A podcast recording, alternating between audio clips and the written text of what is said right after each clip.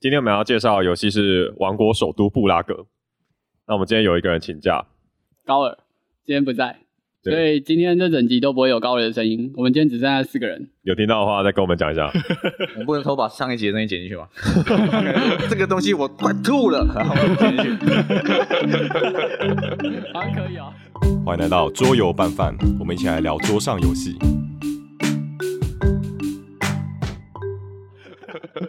我我讲，我觉得高二应该不会喜欢这游戏。哇，这么快啊，这么快就开始？对，这游戏是代入感的玻璃哦，没有办法。不一定，我觉得高尔会喜欢这个美术，他喜欢这种古色古香的风格。像他就很喜欢就是特鲁瓦的那种，就是旧式的 feel。他喜欢马可波罗的那种，就是古老经典欧式有些那种设计感这样。嗯，对，我觉得等他玩到规则，他就会问说：“请问这个蓝色的 token 跟红色的 token 是什么？”然后我们就会翻规则书给他看，然后跟他说：“这个叫做 blue bonus token，red bonus token，没有任何意义。”他开始之前想要问一下规则书，我说蓝色这是什么？国王的赏赐还是什么东西？结果他是写 blue bonus token，教会的那个 赏赐荣耀都没有。对，完全连掰都不想掰。好，这游戏的作者呢，Vladimir，他是捷克人，所以他就设计了一个以他的家乡为主题的游戏布拉格。嗯捷克首都是布拉格，是捷克首都吧？布拉格捷克首都，对，哎、对这边就你去美过索不太一样，我我去布拉格我就拉肚子了。我好像有趣，所以你就在布拉格旅馆待好几天啊？我就待了两天吧，我们就离开了，这样居然拉那么久，好可怕哦！就是水土不服。我好像进布拉格城市，我就我们就吃了一个什么咖喱饭什么的，嗯，对。然后呢，那天我跟我妈就全部都在旅馆，只有我爸出去外面逛。游戏里面的那些地点，你都一点都没去过印象都没有。呃，这座桥有印象啦，我记得这座桥上好像有很多锁，就是就是欧洲他们都喜欢，锁的哦就是有定情的时候就在桥上弄个钥匙锁这样，然嗯，后说我们的什么爱情长长久久之类的。对好，好了，你也你也你也算是有玩到，至少有个印象，让你贪了一次起始玩家。因为在对王都布拉格里面，它起始玩家的设定是你最近去过布拉格的人可以当骑士这样，所以我们就让陈儿当了一次骑士玩家。好，那反正这游戏的主题呢，就是我们就是呃波西米亚国王的一个建筑师，是土呃也不是土豪啊，就是呃有钱的贵族，然后我们要来帮忙建设这个布拉格这个城市，然后来换取国王的青睐。那这游戏呢，它在 BGG 上面的重度其实还不算低，有三点七一。它是它是排名多少的游戏啊？它的好像一百多吧。对它的总排名大概在一百九、一百、一百五、一百六那边。嗯，对，然后策略游戏排名的话有进前百，但就是在一百的边界徘徊这样子。他什么时候出的？去年哦，二零二一，二零哦，对不起，前年 我还活在二零二一，其实已经有一点久了，可是不知道为什么在台湾这边的讨论度好像没有非常高。嗯，哦，对，我记得你这游戏买了快一年才才收到吧？哦，对啊，你所以买这么久，所以大家是不是都最近才收到？呃，因为我看桌游黑白奖他们好像好像去年就收到了，我也不知道为什么。哦对如果在 Amazon 买的话是会先收到，但是我那时候是跟呃桌游店家订的，就可能比较久才收到这样子。嗯嗯，对，那你是什么时候关注到这款游戏的啊？大概在他他他出的时候我就已经有看到了，哦，对只是就一直没有机会玩到。好，那反正这个设计师呢，呃 v a m i 他设计过的游戏，像是其实我们有蛮多都玩过的，像是《叔叔的遗产》。嗯，哦啊、，有听过啦，《叔叔的遗产》呃，《叔叔的遗产》玩过，然后呃，有一个叫《脉冲星二八四九》，它是一个科幻主题的策略没听过。对我之前有想买，可是因为一直没有买到。然后还有《水下都市》，《水下都市》就蛮有名的，可是我们也没有玩到。Underwater，对，它目前最名次最高的应该是《水下都市》。我觉得这个游戏第一印象给我一个很酷炫的感觉，因为它是一个就是呃有种古色古香的设计感，然后同时它又有非常酷炫的立体的，就是立体的炫炮的纸模型。对，就是它可以，它会让你用纸板，然后叠出一个就是像台阶的的一个城堡跟教堂。然后呢，那你的就是 token 会在这上面移动。对，它真的有三三层楼哦。然后，所以就是如果今天你从第一层到第二层的时候，你是会有一个就是往上大概一一一公分左右的高度这样你。的位能会增加。对，没错，对。然后所以它摆出来的时候就不会像以往桌游都是很平面的，对对，因为我们以往桌游的地图都是平平的嘛，对。对那它的话就整个就是完全是有个高度这样，嗯对。而且它的高度就是除了城堡跟教堂以外，大家可以去看就是图片，这真的很漂亮。然后呢，还有一个就是桥，就是所谓布拉格的一个，这叫什么？查理大查理哦卡查理大查理对查理大，查理大桥。嗯对，查理大桥，它也是用一个，就是我们可以组一个纸模型，然后让这个桥真的是跨在这个版图上的水域这样。对，所以它基本上就是一个非常有立体感的作用这样。对对，说白了，其实这个城堡其实也就是 x y 轴，但是如果放在平面就是真的 x y 轴，但是它把其中一个轴变成自己走起来了这样就。觉得哇，这个完全不一样了。反正它的主题就有点像是一个布拉格的观光游戏，因为可以看到很多就是现存还有的一些古迹，对，像是饥饿之墙啊，还有那个一个教堂，然后跟刚刚提到的查理大桥，然后还有一个查理大学。对，那在那个规则书的最后面会有一个很像旅游书的一个介绍，对，因为它是用真实的图片，然后再配上一些简介这样子。所以这是多游搭配观光吗？推广自己那个的家乡，对对对对对，最后做一个台北。所以他要拿那个啊观光局的那个辅助奖金，后面加产业文化部就是啊 好，那我们大家讲一下这游戏的游玩的过程好了。轮到你的时候是呃概念蛮简单的，你就是从六个主要行动中选一个做。那你可以怎么选呢？是这个游戏版图上有个圆盘，嗯这个圆盘上呢，它其实很酷，它有像那个齿轮的卡扣，这个卡扣里面都会卡就是行动片，每一片行动片呢会有两种主要行动，你可以二选一。所以基本上呢，就是它每一片行动片在这个齿轮上的位置是不一样的。对，有些齿轮呢转到就是比较便宜的格子，你是不用付额外代价的；有些就是没有人选的，它就会给你分数当奖励。然后有一些就是呃刚被选完的，现在还不会这么快进场的，你如果要选它的话，你就必须要付额外的金钱才可以选它。这样，那当今天你在这游戏中就是轮到你的时候，你就是选一片行动片，它行动片呢就有行动可以做。那做完这个行动之后，就换下一个人。但这个这个轮这个轮牌还有另外一个功能，就是记录游戏的轮次，嗯，这也是对这个游戏我觉得很酷的地方就。是让所有人都觉得自己数学很烂。我算不出我还要激动，我到现在算不出来。因为游戏是不管几人局都是固定，每个人会有十六嗯，十六个 turn 可以做。嗯，那因为它轮盘转一圈大概是十一个 turn，所以就不是大概，因为每就精确的十一个精确的是一个 turn，所以轮盘转到什么时候，其实大概你可以去算有几个 turn，然后它还会有一个提示，就是跟你说，呃，到最后一轮的时候，从起始玩家开始，每个人大概还有剩几 turn 这样子，那去精算说你剩下的 turn 数要做什么。我觉得它最酷的地方就是，就是齿轮上啊，就除了转这个 turn 以外，应该说除了转那个行动片以外，还会转 turn 嘛。那转 turn 它有一个小颗粒，那个对颗粒在今天三百六十度的时候呢，会突然掉到这个版图的，就是下面这样。对，对就是它有一个洞会让那个方块掉下去，那它就是做一个提醒。这是物理提醒，对，就闹钟响了。我是第一次在制作里面有看到这个这个机制。我那时候解释的时候，冠廷眼睛瞪超大，这样。他说这一百五十五一千五百五十块，好便宜啊！就是它明明它明明是很简单的东西，嗯但是不知道为什么现在才看到，就觉得好酷哦。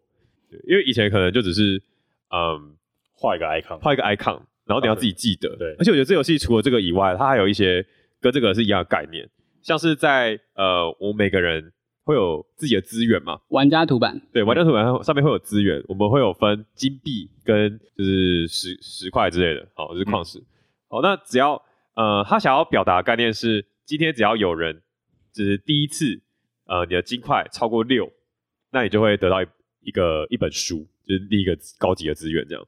那在其他的桌游，它会怎么表示？它可能就是画一个呃一冒号，然后一本书这样一个想 icon。罗伦佐，对，但是在这游戏里面，它是怎么表示？它就用一个方块卡在你的六，你的转盘要转要转到那个六会卡住，你要把那个方块拿走，你才可以就是顺利的转过去。转到六，对，这是物理提示。嗯嗯，我觉得超级酷。太厉害了。对我觉得就是它设计超级用心的，在这些小细节上这样。所以就是第一次在听完规则，然后了解到它所有的就是概念之后，就觉得哇，这款游戏真的是印象太深刻了。嗯，对对，就是你不用特别去记说到哪边会出现什么事情。对哎，它是一个很明显的提示，就算它还没有动到它，你还是可以平常可以拿起来看，就像你平常在玩神秘大业的时候会拿起看下面是哎两块钱一个工人这样，嗯对你平常就会拿起来看。因为你看像像盖亚、啊，或是像很多拉扯达游戏机，他们都会把个人图板做的很有凹槽。对，对，在他们其实就没有做到这个这件事情。就他们的凹槽只是让你东西比较不会放就是滑掉这样。对对对，对，但这边的凹槽是真的有一些更升华的用途，对，这个真的要好好嘉奖一下，这个真的好厉害哦。我也觉得超厉害的。对，就是 接算接虽然今天这个游戏是个 fun game，这个游戏这个机制还是好棒的。我说就算，我说就算，破破。但是我还是要说，就是游戏中还是有非常非常多的行动会忘记做，嗯，啊，因为你会一直拿到一些被动技能，什么你拿一块钱就可以多拿一块之类的这种，嗯，那你可能会拿到四五个，所以你就会忘记其中一个，就是可能过了三腾三个人之后，突然说啊，我刚刚少加两分，嗯，这是大概会发生个七八次是嗯。嗯，因为我们游戏过程中会拿到一些，就是呃，得到一些科技，然后那些科技呢会让你增加一些被动收入的效果。对，例如说，每当你去盖国王大桥的时候，加两分，或每当你就是嗯盖教堂的时候就加一分之类的。所以这其实算相对容易忘记这样。对，因为有时候你可能就是呃又是被动技能，就被动科技提供你分数，嗯然后有时候又是你的升级后的板块提供你分数，嗯，所以你可能就有复数个来源这样。对对，这真的是要自己记。我们好多时候都是就是玩了已经二十分钟，然后说，哎，我二十分钟前忘了加那两分这样。嗯，对，没有，那就你而已。我们只哎我觉得会最后一动。会不会是他测试的时候发现真的要记太多事情，所以才去做那些物理限制的比赛？不一定吧你可以少记一些小事情。我觉得记这些事情，他想强调的是，就是很多小分小分数来源，很多 combo 是很细微的，就是帮你多一块钱，多一个资源，然后这就是让你累积是有力量的，就是你一点一滴、一点一滴的累积上去，而不是对一次性一次性的 combo 起来。对，他的它的 combo 是细碎的，好励志，玩出一个人生道理，就是一个他他强调一个累积的力量，我觉得。我也觉得觉得它就其他游戏不会发生这种原因，是因为其他游戏都会把这些收入，他可能会汇集在一个 UI 上面，就是你可能会拿到一个片片，嗯像马可你可能会拿到一个片片，诶，对。马可好像没有，但是有些游戏会有，他给你一个收入的片片嗯，啊，像盖亚，你的收入就完全是在你的玩家版图上，所以你八成是不会忘记的。呃呃，没有，盖亚也有什么科技，例如说你踩盖亚星球加三分，然后呢，同时就是那一回合你盖亚星球，又加四分。他他把所有的收入都抽成这个，呃，你做完行动的 bonus，所以哦所以它不是一种收入，它比较像是你个人的行动的特化。哦你在做这个行动的时候，你特别强，你就更更多诱因做这个行动。那别人做这个行动没有这件事情。那我觉得，可是布拉格他的 UI 就他的东西散落一地，嗯，所以你有的你有的加分是在国王大道上，然后有的加分在玩家版图上，然后有的是在你的书上面，还跟他级上面。嗯，因为这一次加了那个 B 板块，才会出现国王大道上会有加分的事情。其实原原本是没有这件事情，对我觉得就很容易忘记。对对所以你第一次就尝试了那个多元、更多元的分数来源。哦，感受到了。嗯，那个我觉得就是他他故意要这样设计的，嗯，就是他他就是想要把就是所有东西都拆在四个四处，对，你去收集起来，你就会特别的，就是有一个自己可以组出很五。花八门的 combo，就不是很特定路线的 combo，就是就是把那个武武功融会贯通之后，你可以自己随便组合那个拳击对，对组合，拳，你组合拳是自己搭配的，不是嗯一套 A B C D 就靠操出一个神龙拳这样，嗯，对。右伟刚刚有一个皱眉，太捧了，对，开有点开骂开骂我觉得有点 忍不住了，想开标了。就是就是 UI 有点太乱了嘛。我们今天刚好有那个两正两反啊，很棒，然后再搭配很高的，我很想喜欢这个游戏，但是好，等下再说。很想喜欢。就是这游戏的版图呢，它其实跟房间杯有点像，就是有就是非常清楚的划分成不同的区域。啊，可是为什么你要拿房间杯当举例？你可以跟他道歉吗？跟布拉格说对不起，我今天在 BGG 上面看到有一个炒热串说这游戏是不是有点像房间杯？怎么可能我上去？跟他叫他们所有人道歉，所以房间杯也是细小的组合，没有没有，我是说版图，就是它有划分成很多不同的区域啊。对哦。可是它区域不像是，因为房间杯是一个圆形，你绕着一个柱，然后对一个一个从中间扩散出来的。对，但这个区域比较像是，呃，我是想要说，就是你看，例如说盖房子，你就只要看南边，嗯，它就是有有很多不同的区域可以做。好，那我们先讲一下这游戏的行动好了。就是这游戏行动呢，刚刚有讲到，就是在轮盘上选择之后呢，你可能会选到我们六大行动的其中一个。嗯啊、你可以选择去盖城镇，就是红色的是城镇板块。那城镇板块就会盖在我们游戏版图的南边，就是一个布拉格城镇。那当你在盖游戏板块，在在盖城镇板块的时候呢，呃，我们这游戏的板块设计是蛮有趣的。它在下面的六角格呢，每一个格子它都会相邻到一个广场，比如说你一定是在广场附近盖房子。好，那如果你的房子呢盖在一起的话，分数就会比较高。嗯嗯，它是一个希望你大家就是聚集到一个地方的这个机制。那盖房子呢，可以为你带来分数或是一些呃奖励。好，那在盖房子的时候呢，它还有一个特别的东西是，你有可能会盖出教堂。对，就是房子有教堂跟一般的房子之分。好，那教堂呢就会加强你对这个教堂的贡献度，那你就可以在版图的上方有一个很像凯吕斯的棋盘格，那它就会就是帮你的贡献度加分。好，那这个在游戏的末期呢，会为你带来很多的分数。那除了盖城市以外，我们刚刚提到，我们主要有六大行动格嘛。嗯那六大行动格其实就是你拿在手上就会有六个格子，对，它好它会给你一个版图，是有六大行动格的。对，然后你有个行动是可以升级你的行动格，感觉很多现代游戏都可以升级行动格，水吧，就是你这个行动格基本就是一个白板，但是你去拿升级行动格之后，你会花一动去做这件事情，就是你这一动什么都不会获得，但你以后你做做这件事情的时候就变强了，我觉得是这是一个很现代的设计。好，那所以这六个行动格是可以被替代的，那就是用呃去做拿行拿升级行动格板块，好，然后拿完之后呢，它边边角角可能会给你一些嗯拼拼图，拼拼图 bonus bonus token，对，或者是那个配对的，就是那个配对对对碰的东西。嗯，我很 low 的 好，所以这个行动行动升级格就是放在行动板块上面盖上去叠上去。好，另外一个行动是你可以盖这个饥饿之墙，然后这个城墙是盖在刚刚讲的这个行动板块这六格的外围，所以这这外围它就会跟原本的行动格互相连接，或者跟原本的饥饿之墙互相连接，那他们又可以继续拼拼图。简单说就是他们都是六角形的，然后你把它拼到你家的时候，你就可以旋转它们。然后因为它们边角都有一些符号，嗯所以呢，你就会特别去思考说我要怎么转才能连到其他符号这样。对，就边角就是会有一些额外的 bonus，就是这房这也是一个间杯一样，嗯真的吗？房间杯也有，神庙可以旋转嘛。可以旋转，但这个旋转起来我很开心的。可以贴。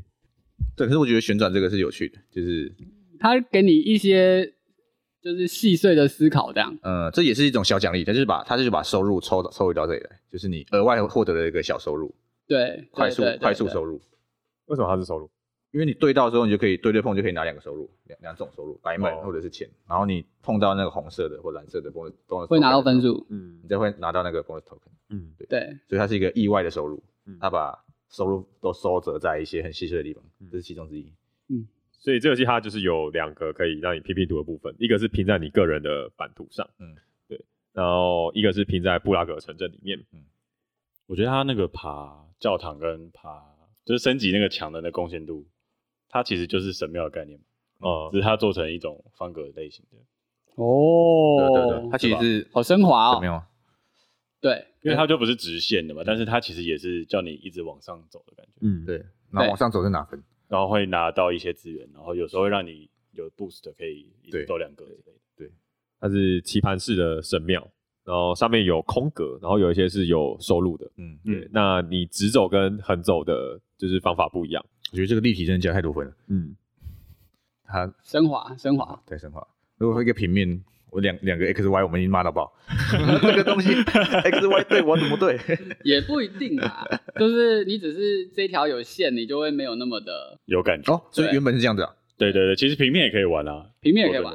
它其实所有 UI 也都画在这上面了。对这平面冠体已经骂到爆。三 D 尾猫爆啊！你看到这个东西，你忍心吗？你忍心骂他吗？好，我们刚刚讲的就是六大行动有三个，就是盖城镇、盖城奖跟使用科技。那它还有一个比较特别的是呃走桥，嗯，它其实蛮独立的一块。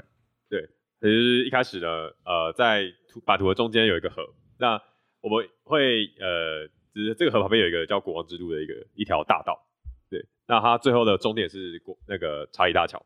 那我们一开始呢会从这个路的起点出发，那你每次走桥的时候呢，你就可以往前走一步。那你在桥上的每一格呢，它都会为你带来一些好处。那因为我们刚刚玩的是进阶版嘛，嗯进阶版呢就是呃，你每次走到新的步数的时新的格子的时候呢，你可以有一个被动的分数收入的来源。对，例如说你在这一格的时候，第一格的时候，呃可能是盖房子加分，或者盖石墙加分这样。升升级加分。对，因为像盖亚回合分这样盖亚计划但是只有你有，只有在这格子的人才有。嗯对，那第二个呢，是你进去的时候呢，你可以花一个鸡蛋。为什么是鸡蛋？他知道我们现在台湾缺蛋，对，所以他就特意把鸡蛋设计成昂贵的东西，对，这个时候为什么到？因为这个时候刚好鸡蛋开始昂贵起来，真的开始玩这个鸡蛋昂贵的游戏。鸡蛋经济。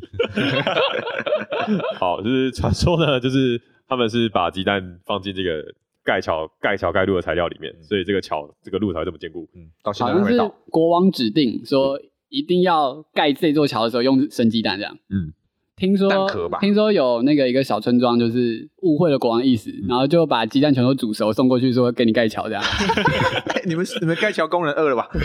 鸡蛋，不用 蛋白质哦。那个被屠村了是不是？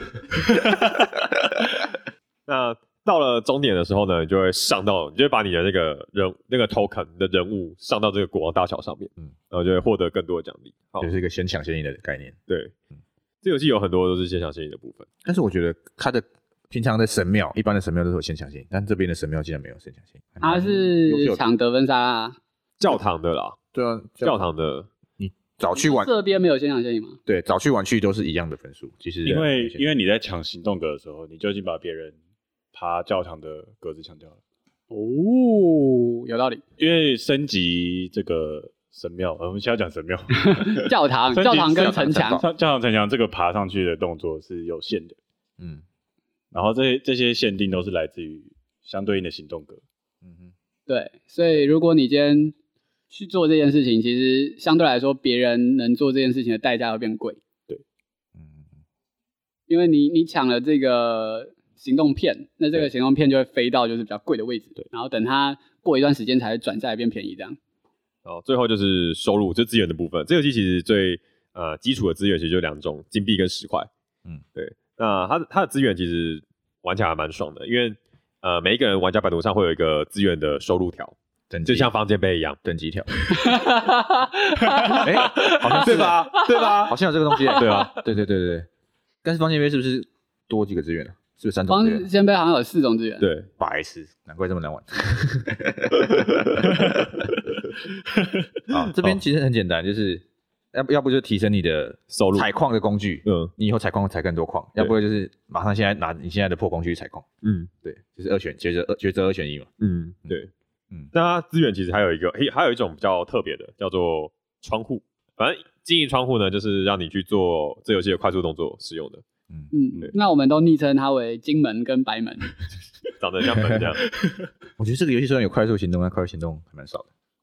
好，快速启动的其实就只有两种，很简单，就是你可以花两个银窗户，然后去让你的城墙或者教堂往上爬一个，就是往 Y 轴爬一个。嗯好那第二种快速动作呢，就是你可以花一金一银，或是两个金，呃，因为金城墙呃金窗户是比较稀有的。对比较稀有的，是在游戏的比较后期才拿到的更高级的资源。好，那如果你花了呃一金一银或是两金呢，你就可以额外再做一个行动，就是多给你动，因为这游戏动作其实蛮缺的，每个人就只有十六动。嗯，请问最讨厌别人在一回合动四动的 右尾，你对这基因窗户还满意吗？就是像刚刚冠你说的，没有办法这么容易拿到，就是因为我们一开始想说这游戏十六动嘛，有这个额外行动，是不是每个人其实有三十二动？没有没有，是是来自三十二洞，你十六动。对对对对，然后后来发现，其实游戏前半部大概就多做个一两次而已。嗯，哦，其实侦探游戏能做到四次就很了不起了。对啊是对是差不多吧。嗯对，那它它比较强的东西，其实是另外一个东西，是科技。嗯，对，就是游戏会有一些 icon 是有画一本书的，那它就会爬你的科技条。嗯，那你的科技条往上升的时候，你总共这一辈子会拿到四次科技。嗯对对你爬到点的时候就会拿到一次科技。那那个科技呢，一开始前面拿到的可能是一些被动技能，就是让你多加一点分，或是多给你一两块钱。但是当你爬到第三跟第四阶的时候呢，它会给你一个超级强大的一次性技能，它还是移动多移动，而且是移动。嗯，它多移动。对所以就是有人就是会爬到第三阶，然后那会儿就可能做了三栋，然后他又爬到第四阶，就再做到第四栋这样子。嗯，就会有 combo。嗯对，然后你就会觉得，嗯，为什么呢？为什么我去大便完，他还在做 诗，还在做动作呢？对我今天出现的诗的，现在会对然后看到你的书还在二阶的时候，你就绝望。对，就可以做出很多很强的嗯 combo。像刚刚老师就啊一会儿就盖了三个城墙。我那回合拿五本书，我觉得我作弊。对，所以我们刚刚这样讲起来，这游戏有好多人要爬哦。我们又要爬教堂，而且这个教堂还是一个 X Y 轴的爬塔，两边爬。然，后我们又要爬就是资源条，对，然后呢，我们又要爬这个书对，的爬科技，然后我们又要爬就是那个大学的知识，游戏结束的时候会有一些分数，嗯，然后又要爬国王大道，对，但是我觉得你爬起来是舒服的，你在游戏结束的时候几乎都可以把你想爬的东西爬上去。你再说一次。口碑所以试试看，卡错兵，卡错兵，我觉得爬起来很舒服。结果游戏结束的时候，这两次都可以爬爬到挺好的。啊，因为你爬得到，别人就爬不到了，因为你就会把可能跟你走同样流派的人可以去多种动的那步，就是拿掉。我跟你说，你今天这样做我好哀怨哦。你今天做我下家，你可能跟我同一流派，那你觉得会有什么结果？对，我觉得大家可以就是去 B G 上找一张图片先看一下，感受一下。嗯对，因为它其实视觉上是蛮不错的。这游戏没有任何的字，嗯，对，嗯文字他把所有都做成图像了。有啊，有一个 S 啊，你刚才说那个 X Y D 哦，因为他的帮助书包为什么有 X Y D？我想说作者离主，游戏王 X Y D，嗯，组合起来变成那个超级机器人。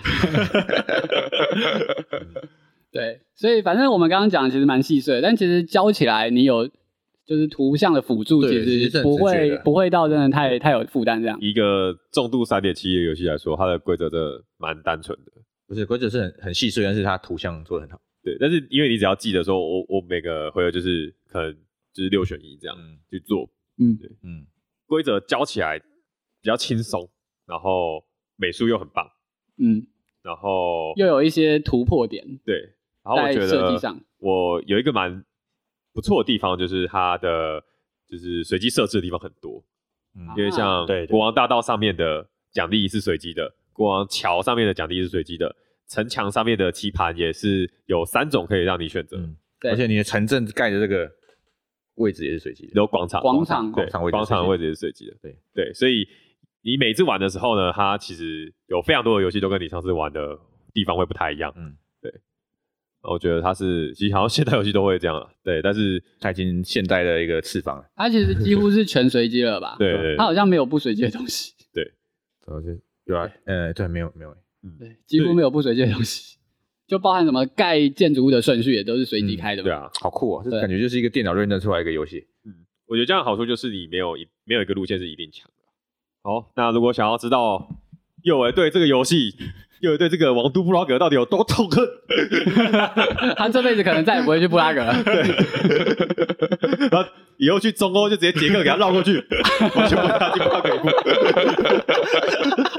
绕着他的那个那个边界走。国国家线走，城市线走。想知道右伟对这个到底有多恨，就听我们的下集。好，我们下期见，好，拜拜拜。拜。